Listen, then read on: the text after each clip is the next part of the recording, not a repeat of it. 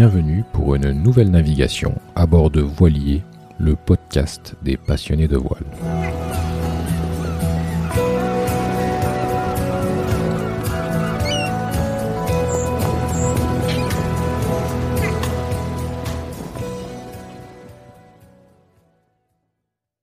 Avant de commencer, je vous invite à suivre Voilier sur les différents médias sociaux Facebook, Instagram, Twitter et LinkedIn. Vous y trouverez des citations et des fun facts liés au monde de la mer. Également, n'hésitez pas à liker et commenter ce podcast sur vos plateformes d'écoute favorites et sur voilier.com. v o i x l i 2 e. Merci de noter également que cet espace est disponible pour promouvoir toute activité, produit, compte en relation avec le domaine de la voile et des voiliers.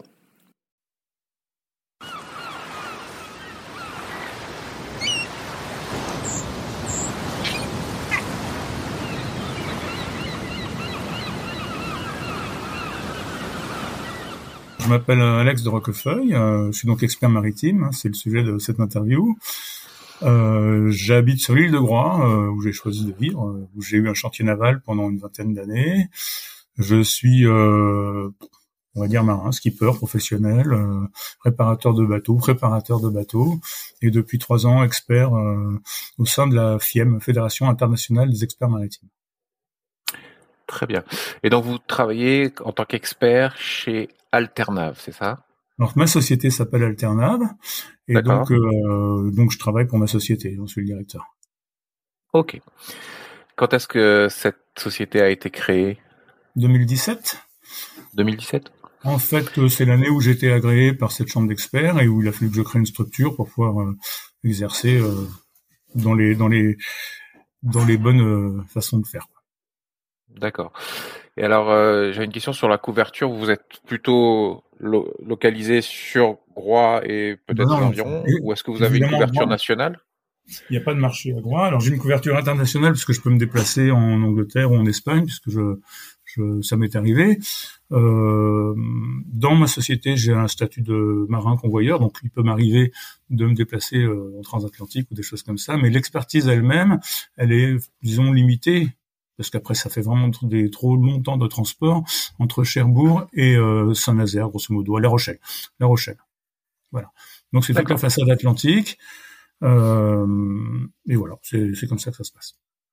Et vous êtes euh, vous êtes seul dans la société ou vous avez plusieurs experts qui travaillent avec vous? Non, non. Alors en fait, on est regroupés, euh, on est plusieurs experts regroupés sous une autre enseigne qui s'appelle Lamarck Aiguillon, qui a été créée par deux experts qui s'appelaient Monsieur Lamarck et Monsieur Guillon.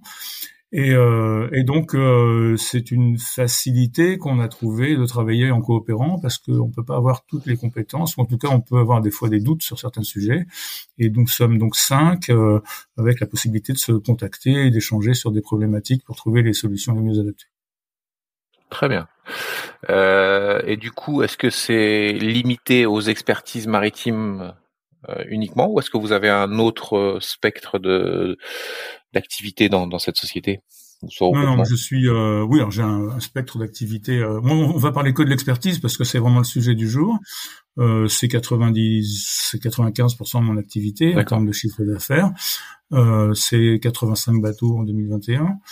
Euh, donc c'est beaucoup de travail. Hein. Il me reste un peu de temps pour faire d'autres choses, mais, euh, mais c'est vraiment le, le, principal. Et c'est exclusivement de l'expertise plaisance. Donc je dirais pour des bateaux qui vont jusqu'à une vingtaine de mètres parce que au-delà, on, on, a des équipements techniques euh, qui deviennent un peu spécifiques aux gros bateaux. Et parce que d'abord en Bretagne, il y a très peu de grandes plaisances, il y a très peu de grands bateaux euh, de plaisance, donc on n'a pas l'opportunité de les expertiser. Et puis mes compétences chantier hein, euh, vont du petit bateau que je que j'ai construit, des petits bateaux que j'ai construits jusqu'aux euh, grands catamarans carbone que j'ai construits aussi, qui font qui, le plus grand, c'est 20 mètres. Voilà. D'accord. Vous êtes aussi donc Constructeur de bateaux. C'est mon premier métier. Je suis charpentier de marine à l'origine, menuisier charpentier de marine. Et comme j'ai créé mon chantier, il a fallu que j'apprenne tous les métiers euh, les uns après les autres. Ah d'accord, c'est intéressant.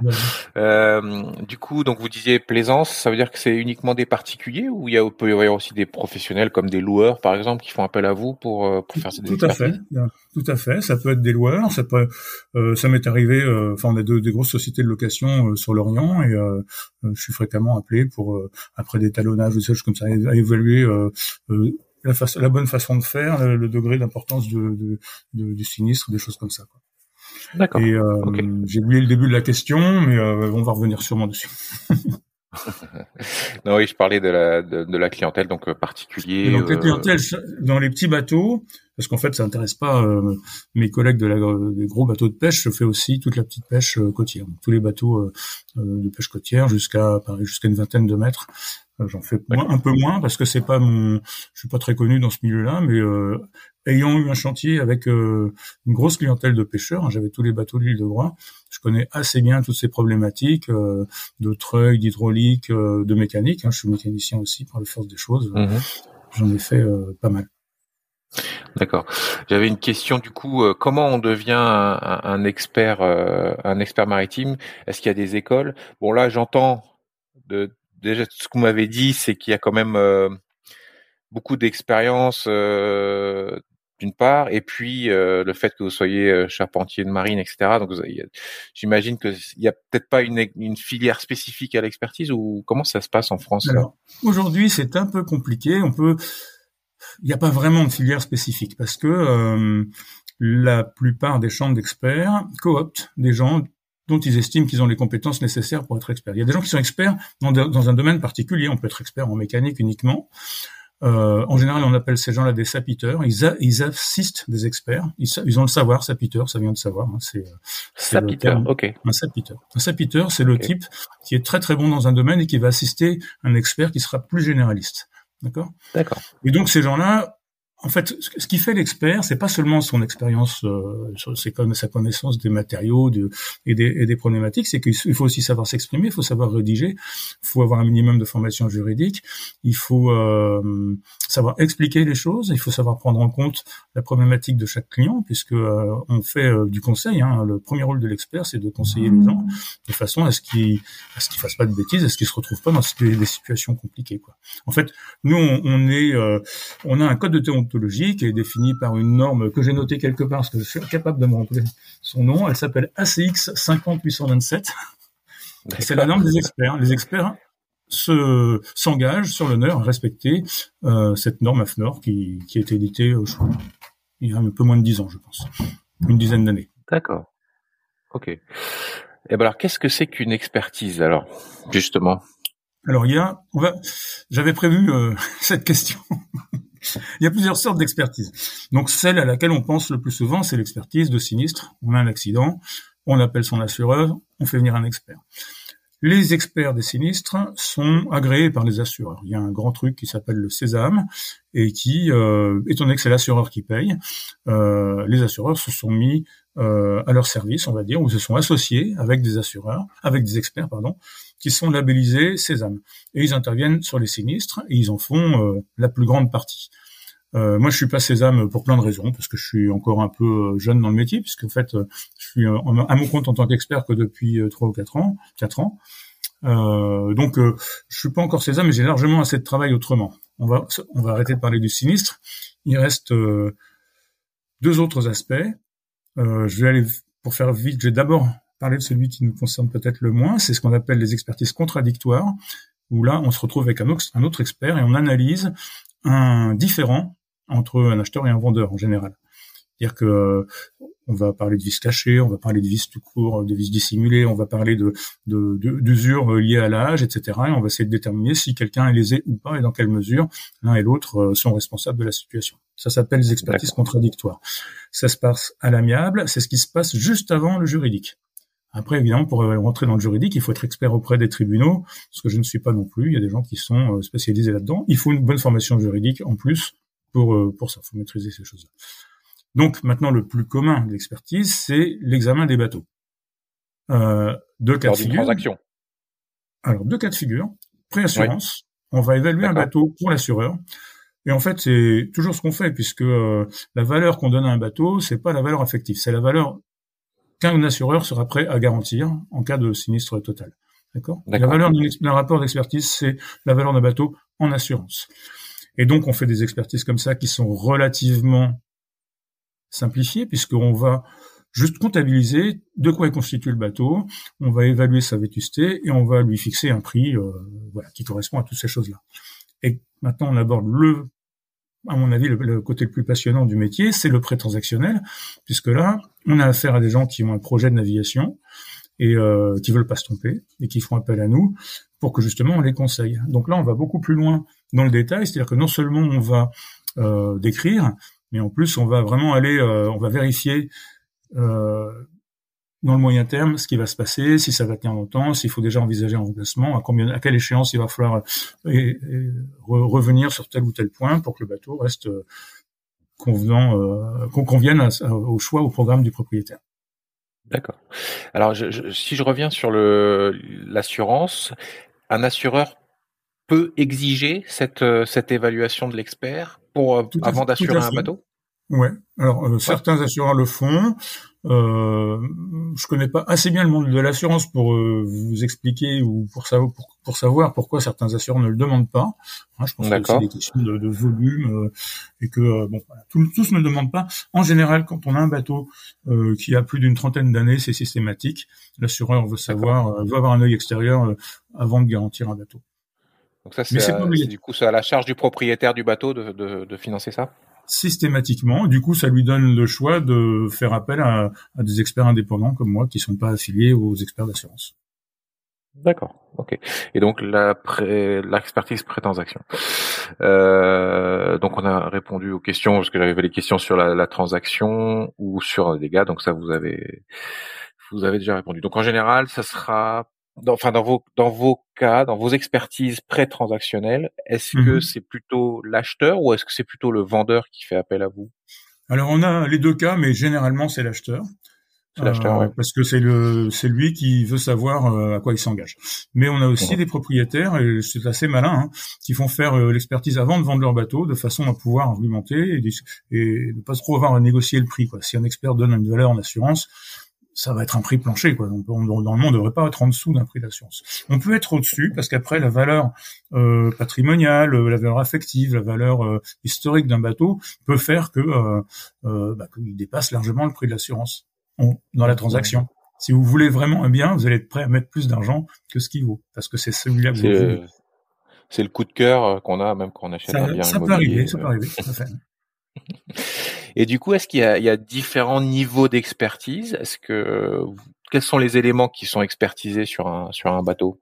Alors, euh, je pense qu'on a chaque expert a sa propre démarche. Euh, en tant que skipper, ce qui, ce qui prime, c'est la sécurité, tous les éléments de sécurité. Hein. Donc, euh, il nous faut une coque étanche quand on vérifie tout ce qui est mis à la mer. Il faut qu'un bateau euh, puisse se propulser. Aujourd'hui, on a tous des moteurs et ça serait quand même assez curieux de négliger ce point-là sur des bateaux d'une certaine taille parce que les gens savent plus faire à la voile uniquement. Donc euh, tout ce qui est partie propulsion euh, peut être irréprochable. Euh, si on continue sur, juste sur la sécurité, on va avoir l'appareil de barre. Donc ça, c'est c'est vraiment un nid à souci. Euh, ça a l'air très simple. Je suis en train de préparer d'ailleurs un dossier sur les appareils de barre. On se rend compte que c'est d'une une diversité, une complexité là-dedans euh, qui est qui est vraiment euh, intéressante. C'est vachement touffu et ça mérite une bonne réflexion. En tout cas, dans un examen de bateau une analyse sérieuse. Quand on voit systématiquement, je démonte pour aller voir les drosses de barre, les renvois, etc. Puisque j'ai vécu des avaries de ce genre-là et je sais à quel point ça peut être embêtant. Donc ça, c'est hyper important. C'est un composant de sécurité fondamental, oui. Mm. Voilà. Un, un, un, point auquel les gens pensent peu, c'est le système de mouillage. L'appareil de mouillage, c'est très important parce qu'il n'y a pas d'autre frein sur un bateau. quand on est euh, désemparé, ben la seule solution pour s'arrêter, c'est de mouiller. Donc, il faut que ce soit fiable, il faut que ce soit efficace et que ça soit pas dangereux pour les utilisateurs. Donc ça, c'est hyper important. Et donc, euh, je vais dire, euh, le, ça, ça a l'air logique, mais évidemment, tout ce qui est structurel. Alors, qu'est-ce qui est structurel? Eh ben, ça va être la liaison euh, du lest à la coque, ça va être le varangage, la liaison des cloisons à la coque. Un bateau peut se déformer un petit peu. On sait qu'il y a des bateaux qui se déforment en aviation. Euh, ça peut être acceptable, mais il faut savoir jusqu'où ça peut être acceptable. Il faut pas dépasser certaines choses. Dans la structure, on va parler de tout ce qui est gréement, la liaison du gréement au bateau. Hein, bien entendu, puisque ça concerne la priorité au, premier chef. Quoi. Donc voilà, structure, c'est vraiment un, grand domaine, c'est une grosse partie de, de l'examen. Un examen de bateau de 10 mètres, ça prend 3h30, entre 3h30 et 4h30 quand même. D'accord.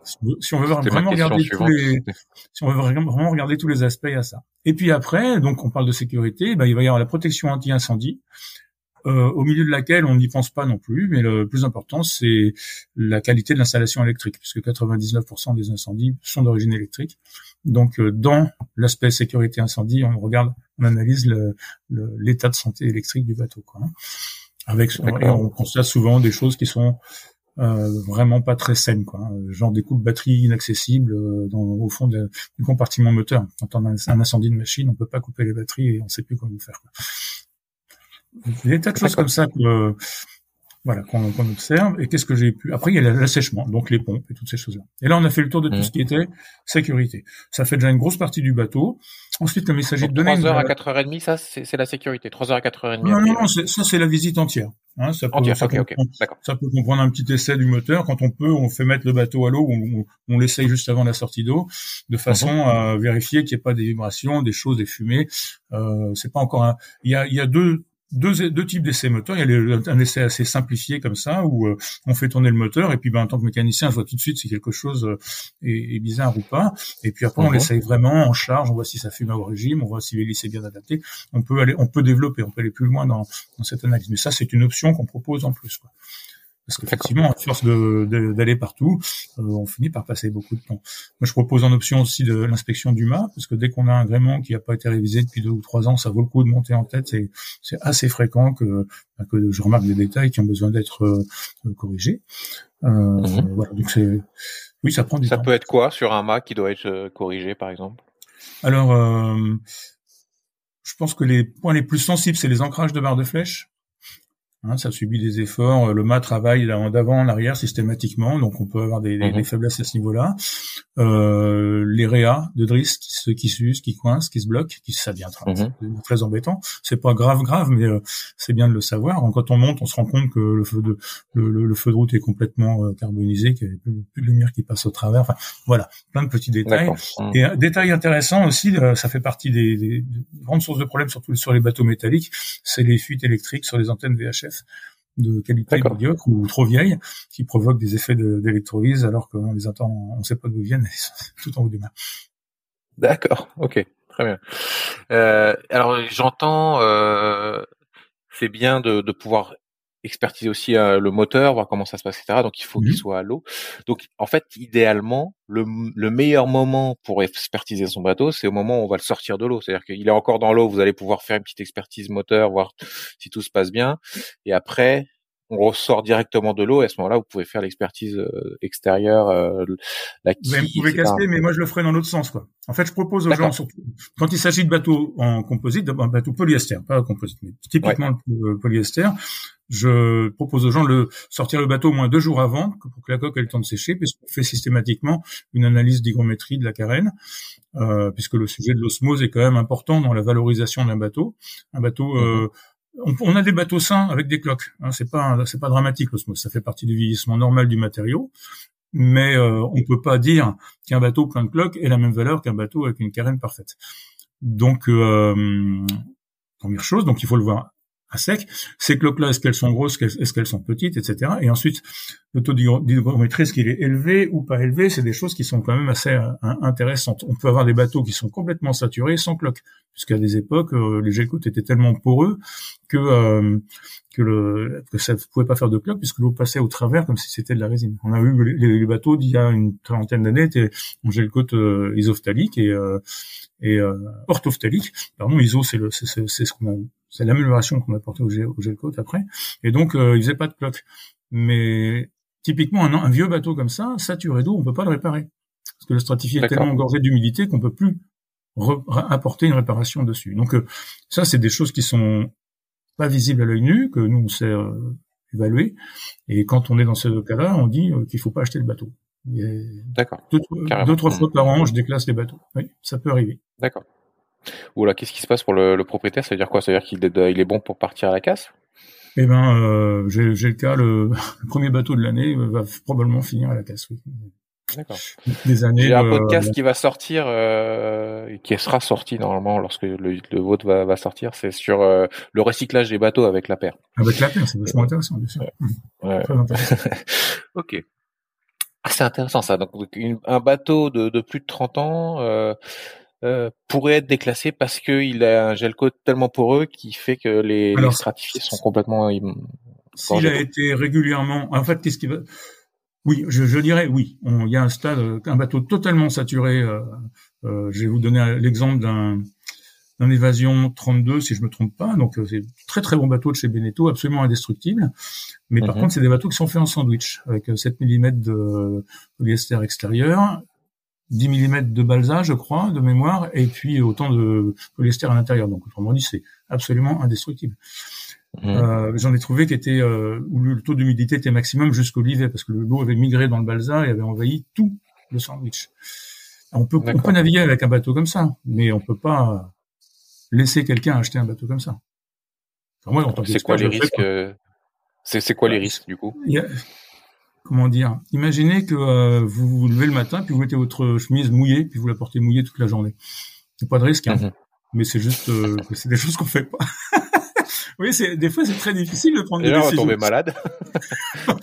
Alors donc, à la, longue, peuvent se passer des choses, mais euh, c'est typiquement c'est des, des, cas de, de, conscience parce que les bateaux sont pas dangereux, mais donc ils, ont, ils prennent juste une tonne ou deux de plus, euh, enfin, au moins une tonne d'eau en plus euh, facilement. Ouais, bon, un bateau peut porter une tonne de plus, c'est pas trop, c'est pas trop dérangeant.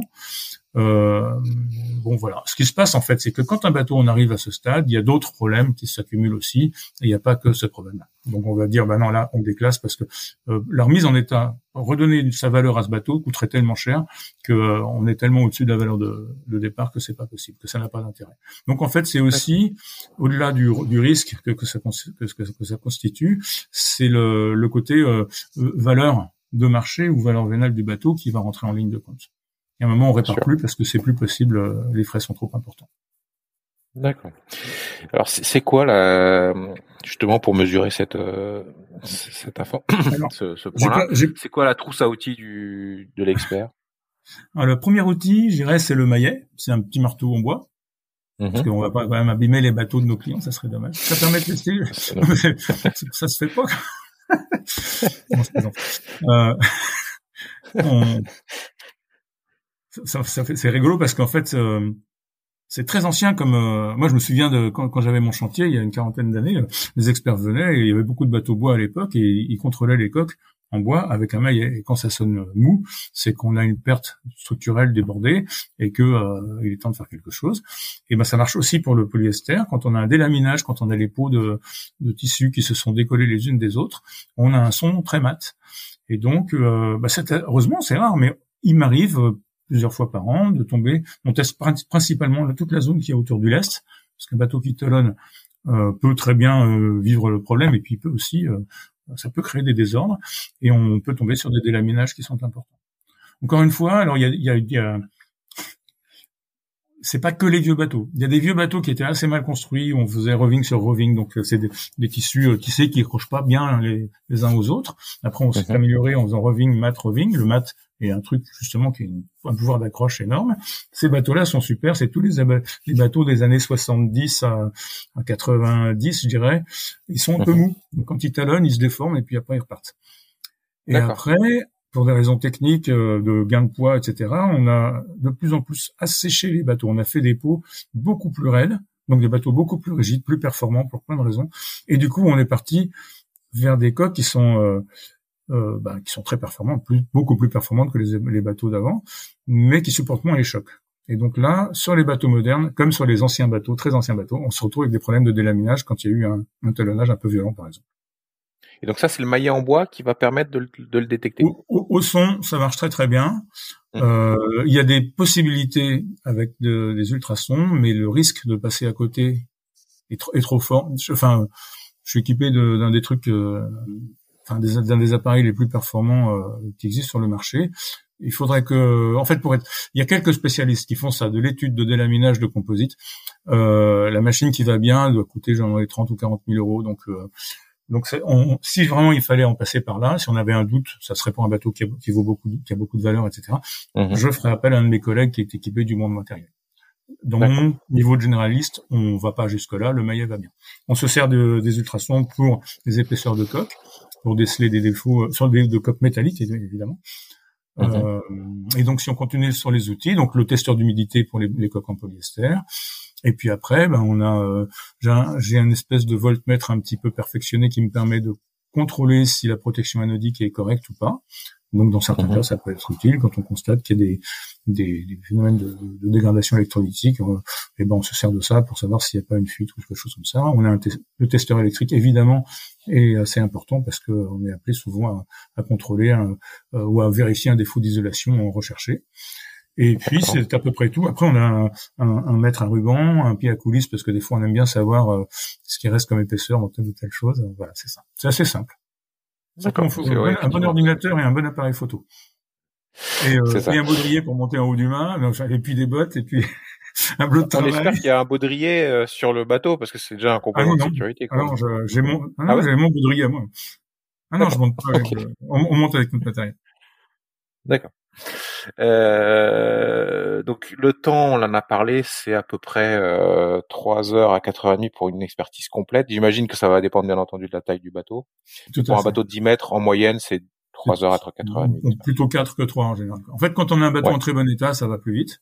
Mais mhm. euh, quand on a des bateaux qui ont été pas très bien entretenus, euh, on est très attentif parce qu'en fait, en pré-transactionnel, euh, moi, je vis dans la, peur de rater quelque chose. À chaque fois que je visite un bateau, je, je prends mon temps parce que c'est quand même trop. Euh, j'ai pas du tout envie d'avoir un client qui me dit vous avez pas vu ça.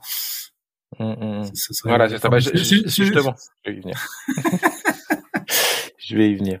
Du coup, euh, quel est le coût moyen d'une expertise complète du bateau Et est-ce qu'il y a différentes formules? Parce que euh, vous me parliez de la sécurité, vous me parliez de, du moteur, etc. Du coup, euh, comment ça se passe au niveau des, des coûts? Alors les coûts, euh, en fait, on est environ à 55 euros hors taxe du mètre pour la prêt transactionnelle, plus ou moins. Complète Alors complète pour un monocoque standard. Quand on, est, mhm. quand on est sur du one-off, quand on est sur du bateau en bois, du strip planking, quand on est sur un catamaran, quand on est sur des vedettes à fly avec deux moteurs, il y a, euh, il peut y avoir jusqu'à 20%, 25% de plus parce qu'il y a des complexités euh, qui nous prennent un temps. Deux grosses motorisations dans une dans une belle vedette, euh, juste ça, c'est deux heures d'examen, donc forcément le, le, le augmente un petit peu. Un, voilier standard, ça tourne entre 700 et 800 euros TTC. D'accord.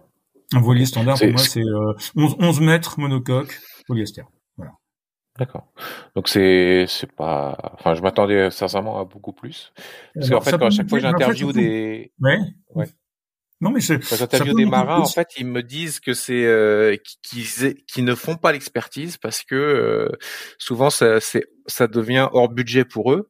Mais on parle de budget de de 70 000 euros parfois. Du coup, 700 euros sur 70 000 1%, quand on voit du prix du bateau. Mais c'est exactement ça. On, on, est à peu près à 1% du prix du bateau. C'est une, c'est, c'est souvent de cet ordre-là.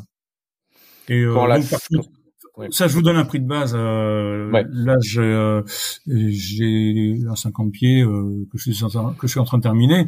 Euh, on arrive à 1400 euros parce que c'est un bateau un peu plus complexe avec des choses à examiner. Donc, vous voyez, on est déjà au double de ce que j'ai annoncé tout à l'heure. Hein. Donc, faut pas prendre ça pour valeur comme ça. Quand on est ok, mais ça va pas être dans les 5000 euros, quoi.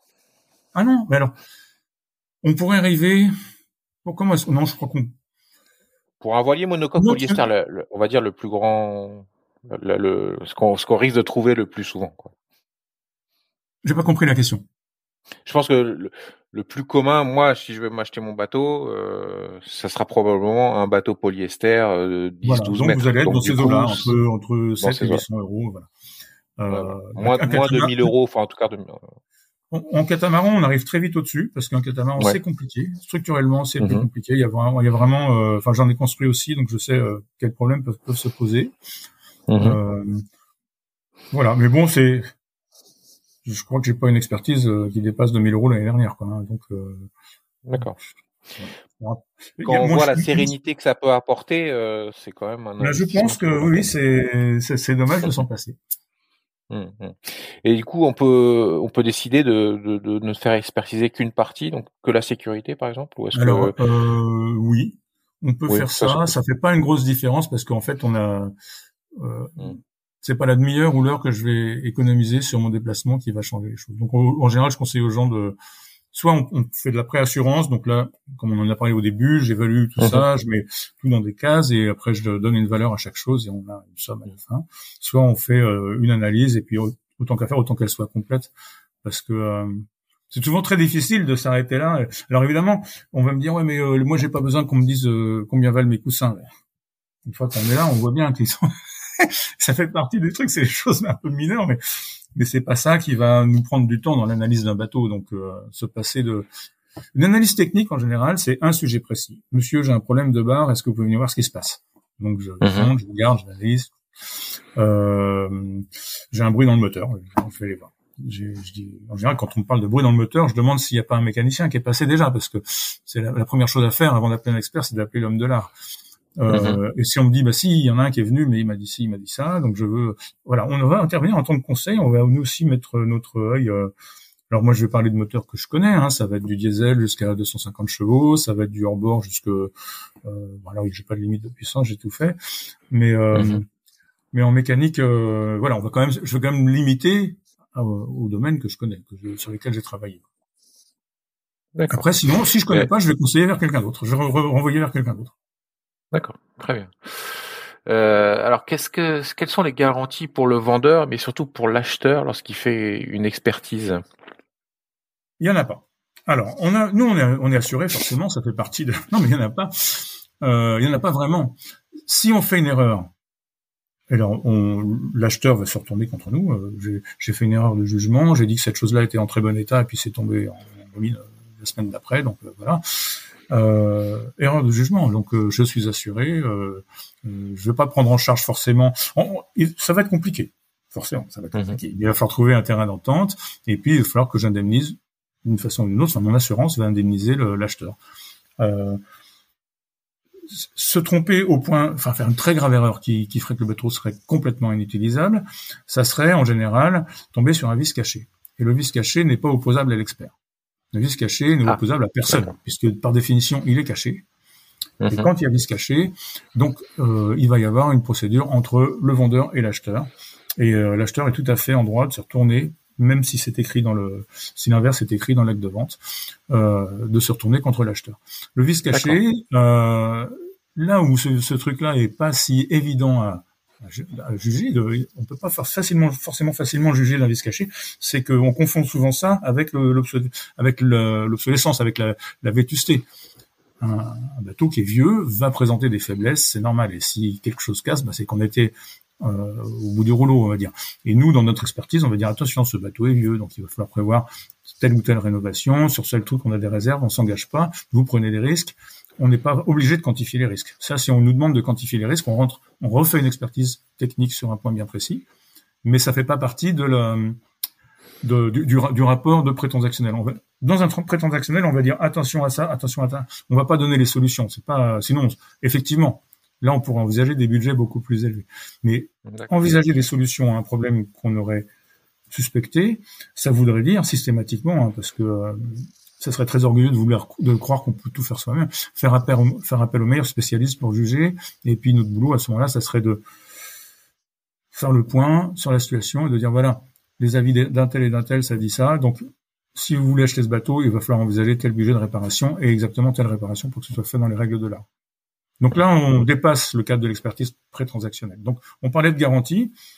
Euh, vice caché, c'est une, c'est la loi. Euh, on peut pas, euh, on peut pas s'exonérer du vice caché. Un vice caché, c'est terrible. J'ai, je défendais un client cette année que j'ai, à qui j'ai dû dire, mais je suis désolé, votre moteur présentait un vrai vice caché. Euh, il y avait un, dans le, dans le, le, four d'échappement du moteur, il y avait un trou euh, qui était pas mhm. normal pour l'âge du bateau. C'était un vice caché, et donc l'acheteur a remboursé les frais de réparation. pardon, le vendeur a remboursé les frais de réparation à la, j'ai inversé les deux. Vous m'avez compris oui, Vous la, vous la coupez, on la refait. le, vendeur a remboursé les frais à l'acheteur. Et euh, D'accord. Et alors, c'était sur une décision judiciaire, ça, du coup Non, non, non, on, était on était en contradictoire amiable, euh, parce que ça suffit, parce que ça coûte moins cher. Une contradictoire amiable, ça coûte, euh, pareil, 7 à 800 euros. Ça paraît cher, mais c'est beaucoup de temps. On écoute les gens, on prend les infos, on, étudie le sujet, euh, c'est un peu de paperasse, c'est des, des, des recommandés. Tout ça. Par rapport au peu de travail que ça a l'air de représenter, bah, ça en est quand même, c'est beaucoup de temps quand même. D'accord. il y a des délais à respecter là-dessus, justement, là, parce que l'histoire que vous mentionnez. le risque caché est opposable pendant deux ans. Deux ans. D'accord. Après deux, ans. Après, deux ans, c'est caduque. Si ça si, si, quelque chose se passe après, euh, on considère que c'est passé dans le domaine de la vétusté. Et alors, comment ça se passe euh, Est-ce parce que là, j'ai le cas d'un d'un plaisancier que, que j'ai interviewé qui a acheté son bateau en Angleterre. Mmh est-ce que euh, bon alors l'Angleterre fait plus partie de l'Union européenne, mais est-ce qu'il y y, y a là des quelque chose à, à respecter? Est-ce qu'ils sont soumis au le vice caché il fonctionne? Ou est-ce que c'est la loi en Angleterre qui s'applique? Alors euh, c'est une colle. Euh, dans le contrat, non mais le, contrat de vente entre deux, quand les opérations se font entre deux pays doit stipuler ce genre de, de, de précision et ça doit, ça doit ça doit figurer dans le contrat de vente. Je suis pas ça c'est important pour le dire aux auditeurs. Il faut absolument faire attention au contrat pour que ce genre de choses, le type de vice caché, soit bien précisé quelle euh, juridiction va s'appliquer Mon conseil, c'est quand on achète un bateau à l'étranger, c'est de passer par un broker parce qu'il va y mhm. avoir des formalités administratives qui peuvent être euh, un peu complexes pour des, des gens qui sont pas spécial, habitués à ça. Hein, des lettres de pavillon qu'il faut annuler, qu'il faut radier, puis des francisations qu'il faut faire. Et surtout avec l'Angleterre, donc qui est sortie de l'Europe, euh, je ne sais pas très bien comment ça, ça, va se passer pour leurs bateaux neufs qui seront pas de CE. Euh, il n'est pas impossible qu'on soit. Alors je m'avance. Je veux pas en parler trop parce qu'il faudrait que j'étudie le sujet avant de parler. Mais bref, en tout cas, le mieux, je pense, c'est de passer par un broker qui va s'occuper de toute la partie administrative. Ça va éviter des complications. Et puis, évidemment, on paye pas le bateau tant que le, tant qu'il n'est pas clair au niveau administratif. Ça fait partie aussi de, du rapport d'expertise. On commence par contrôler la bonne santé administrative du bateau avant de contrôler tout le reste, parce qu'il n'est pas question de vendre un bateau ou d'évaluer un bateau qui n'est pas euh, qui a pas le droit de naviguer. Qui est en leasing ou qui est, on sait pas. Alors, ben, en fait, ça, euh, la propriété du bateau, ça figure dans le rapport. On, on, signale que ça appartient soit à une banque, soit à un ou plusieurs copropriétaires. Ça, ça doit figurer dans un rapport d'expertise, parce qu'évidemment, un copropriétaire tout seul ne peut pas vendre le bateau. Hein, donc, euh, au vu du rapport, eh ben, l'acheteur doit contrôler que sur l'acte de vente s'il y a le même nombre de propriétaires que sur le rapport. D'accord. Ok. Et j'avais une question parce que c'est toujours le ce, fameux Julien que j'avais interviewé là qui avait euh, pas mal de vis cachés a priori sur son sur son bateau et notamment sur sa quille où ils ont essayé de masquer euh, il y avait un problème de, de joint entre la quille et la, la coque. Mhm. il y avait probablement eu un talonnage. Et ils avaient essayé de masquer ça un peu bon Alors, ça, à l'œil nu ça se voyait pas. Est-ce que c'est quelque chose que vous pouvez détecter facilement ça? Alors, on peut le détecter. Euh, il arrive qu'on passe à côté. C'est c'est un, un, des risques. Hein, ça peut ça peut arriver, mais du coup, on n'est plus du tout dans le vice caché. On est dans le vice dissimulé. Et ça, c'est pas du tout la même chose. Le vice caché, personne n'en est responsable. La différence, c'est que le, là, le vendeur est directement responsable d'avoir dissimulé un défaut du bateau. Donc là, il va directement en prison sans passer par la case départ ni toucher les, les 1000 euros. C'est un juridiquement c'est très grave. Hein. Ça s'appelle une escroquerie et ça peut avoir des conséquences terribles pour le vendeur. Donc attention, euh, masquer un défaut, ne, dissimuler, même dissimuler intentionnellement un défaut qu'on connaît dans un bateau, ça c'est opposable au vendeur et ça peut lui coûter très très cher.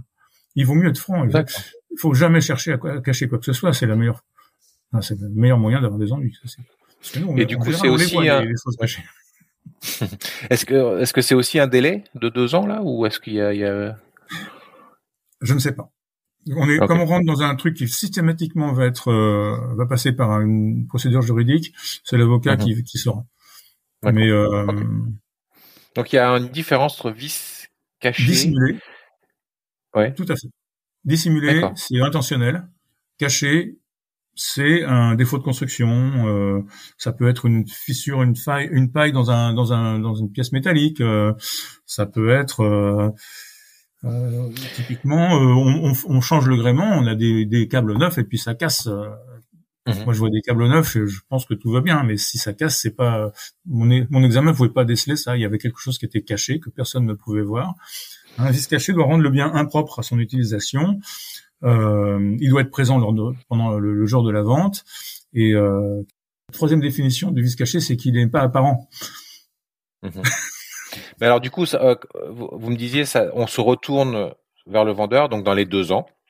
Euh, mais est-ce que le vendeur lui-même peut pas dire, mais écoutez, ça c'est un problème du constructeur. Est-ce que lui il peut pas du coup se retourner tout à fait, mais Tout à fait. Donc euh, c'est pour ça que euh, ça, ça, ça, n'empêche pas, même si c'est le constructeur qui est responsable, ça n'empêche pas que c'est le vendeur qui a vendu le bien et qu'il est responsable au premier degré. Donc euh, il, il, sera peut-être obligé de racheter son bateau, de, de participer à, aux frais occasionnés, et après c'est à lui d'engager une procédure, éventuellement contre le constructeur ou contre le type qui a réparé le bateau, je ne sais pas. Mais l'acheteur, il n'a qu'un seul interlocuteur, c'est son vendeur. Ok, très bien. Euh, quand il y a, du coup, si j'achète un bateau qui est encore sous garantie, parce que j'imagine qu'il y a des garanties mhm. pour les bateaux, est-ce que la garantie euh, se poursuit euh, Il y a un transfert de garantie avec l'acheteur s'il est encore sous garantie, Un bateau sous garantie, c'est une garantie chantier. Donc, pour comme tous les biens de consommation, vous gardez votre garantie de bateau récent jusqu'à jusqu'à son terme. Mmh.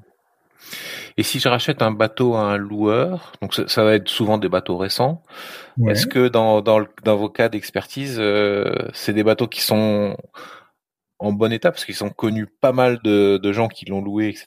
Est-ce que c'est vous avez ouais, c'est, remarqué que c'est euh, plus alors il y a des il y a des loueurs qui sont très très euh, exigeants et qui font très attention et d'autres qui sont un peu qui sont un peu moins. Donc on va pas on peut pas généraliser. Euh, mhm. C'est vrai que c'est des bateaux qui souffrent. Ils sont très, ils, servent simplement dix fois plus que les autres. Hein. Donc, euh, oui, c'est parce qu'ils sont mhm. mal utilisés, c'est parce qu'ils servent beaucoup plus. Et mhm. donc, euh, ben, il faut s'attendre à, des vieillissements prématurés. donc, c'est un bateau de location. au bout de, de 10 ans, on va avoir un moteur qui a 10 000 heures. ben oui, il a 10 000 heures. C'est un bateau de plaisance, il y en a 700, 800. Donc, ça sera pas la même chose.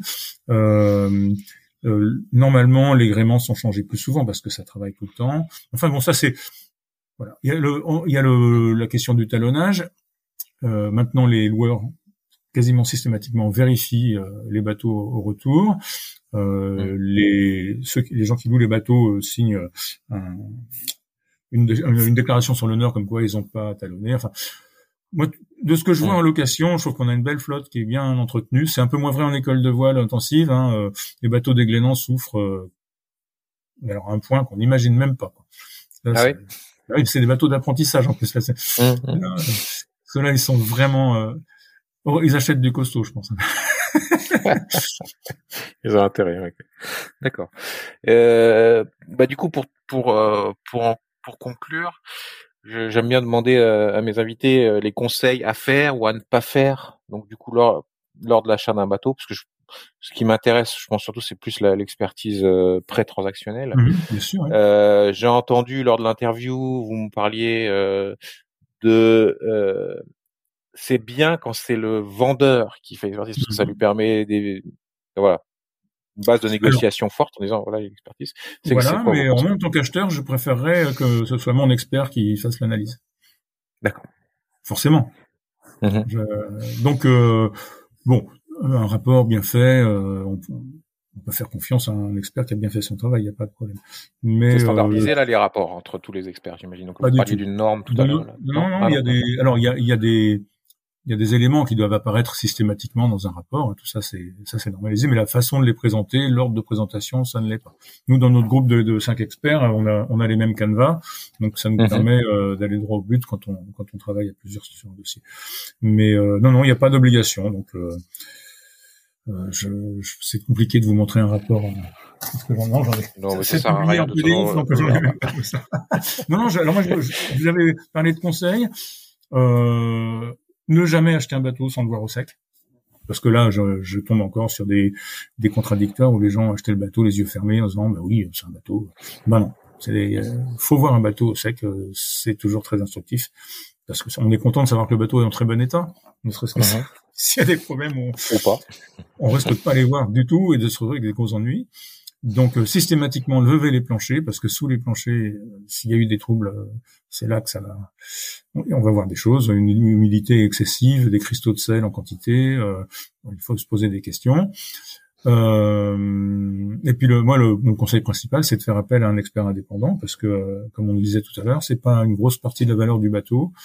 Et, euh, et nous, dans notre rôle, ça peut être éventuellement de dire aux gens n'achetez pas ce bateau. Mmh, mmh. il y a tel problème, ça vous paraît incroyable ou, ou, euh, ou trop gros, mais finalement, je vous rassure, c'est pas si gros que ça, ça va se traiter comme ci, comme ça. Voilà, ça, ça, permet d'avoir un œil externe, extérieur. Il y a une partie affective terrible quand on veut acheter un bateau, on est dans une espèce d'euphorie, etc. Mmh, et des fois, c'est l'euphorie qui peut coûter cher. Je pense que les gens le font. Les gens qui veulent acheter un bateau, soit, quand ils n'ont pas d'expérience, ils vont sur les forums de comme euh, Sales World, ICO, des choses comme ça, et qu'ils mhm. échangent avec d'autres gens, et que là il y a des communautés de d'échanges qui sont assez intéressantes et qu'il faut pas négliger parce qu'on apprend euh, peut-être les faiblesses ou les qualités des bateaux. Donc je pense que c'est une bonne façon de commencer euh, euh avant d'acheter un bateau. Voilà, donc ce qu'on peut retenir effectivement là, c'est euh, d'essayer d'en savoir plus sur euh, sur le bateau Effectivement, mhm. les forums euh, internet peuvent être une bonne source. Euh, faire appel à un expert, faire faire appel à un broker lorsqu'on fait, on veut acheter son bateau à l'étranger. Et même en France, en Europe euh, d'ailleurs. Hein. Même même en France, parce que le, on, faut pas se même en France. bah oui, en fait, le marché professionnel est très concurrentiel aussi, donc on, on paye pas forcément plus cher, beaucoup plus cher un bateau qui est passé par un broker. Et en passant par, moi j'en connais plusieurs qui sont vraiment excellent. Ils ont des dossiers complets avec toutes les factures du bateau. Ils sont sûrs de l'état administratif du bateau. Euh, ils, ils, anticipent toutes ces choses-là. Ils facilitent la vie de l'acheteur. Hein.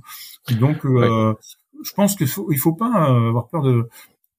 Le broker a un vrai métier, c'est normal qu'il soit rémunéré, et c'est souvent dans l'intérêt de l'acheteur. Mhm. Bah, c'est vrai que le broker, les, les, prix vont forcément être beaucoup plus élevés que ceux qu'on trouve sur Internet, mais parce que effectivement, comme vous dites, il y a, il y a toute cette partie expertise du broker qui va aussi aider. Euh, non, non. Expertise non, en tant que. Le non, il fait pas d'expertise. Il fait appel à, à, des experts. Le broker fait jamais d'expertise. Ouais, non, je veux dire expertise euh, dans le sens, euh, voilà, il, c'est pas dans son intérêt de vendre des, des bateaux qui, qui, qui, qui sont pas fiables, quoi, entre guillemets. Alors, euh, je peux vous dire, pour le, vivre assez souvent, que même les meilleurs d'entre mhm. eux, c'est très gênant pour nous des fois parce qu'on se retrouve avec des bateaux qui sont qui présentent des défauts euh, importants. Et, il arrive, non, on parle des cas exceptionnels parce que c'est ce dont on se souvient. Il arrive qu'on dise à un broker, maintenant votre bateau est trop cher, on pourra pas le vendre ce prix-là. Enfin, moi, je peux pas le valoriser comme ça. J'en ai un qui m'a qui me déteste, hein, et plus jamais il va m'appeler, hein, il m'a grillé. J'étais dans mon droit, j'en suis sûr, hein, mais même pas. mais ouais, bon, après, c'est soit on comprend et ce que c'est peut-être dans son intérêt aussi d'éviter euh, des problèmes où le vendeur va se retourner contre lui, l'acheteur va se retourner contre lui parce qu'il a tout, tout à fait. Tout à fait. Ouais. Une bonne affaire, c'est une affaire où tout le monde est content. Donc euh, voilà, le conseil, c'est se débrouiller pour que tout le monde soit content euh, avant, après, pendant.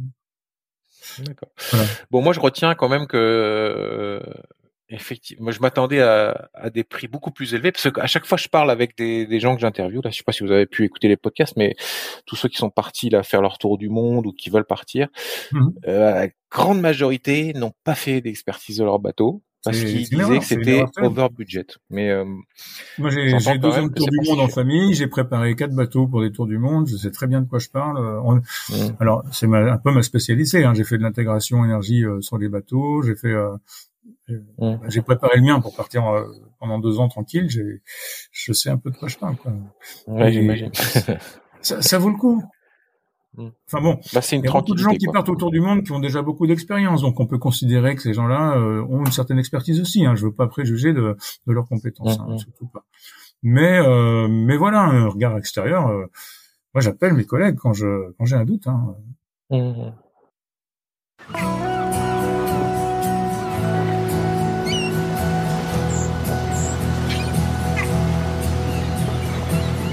Merci d'avoir navigué avec nous jusqu'au bout. Si cette sortie en mer vous a plu, et pour participer aux prochaines navigations, n'hésitez pas à noter, liker et commenter cet épisode sur vos plateformes préférées. Les canaux VHF de Voilier sont sur Facebook, Instagram, Twitter et LinkedIn, ou sur le site voilier.com. v o i x l i 2 e. Vous trouverez tous les liens dans la description. En attendant, bon vent et à très bientôt.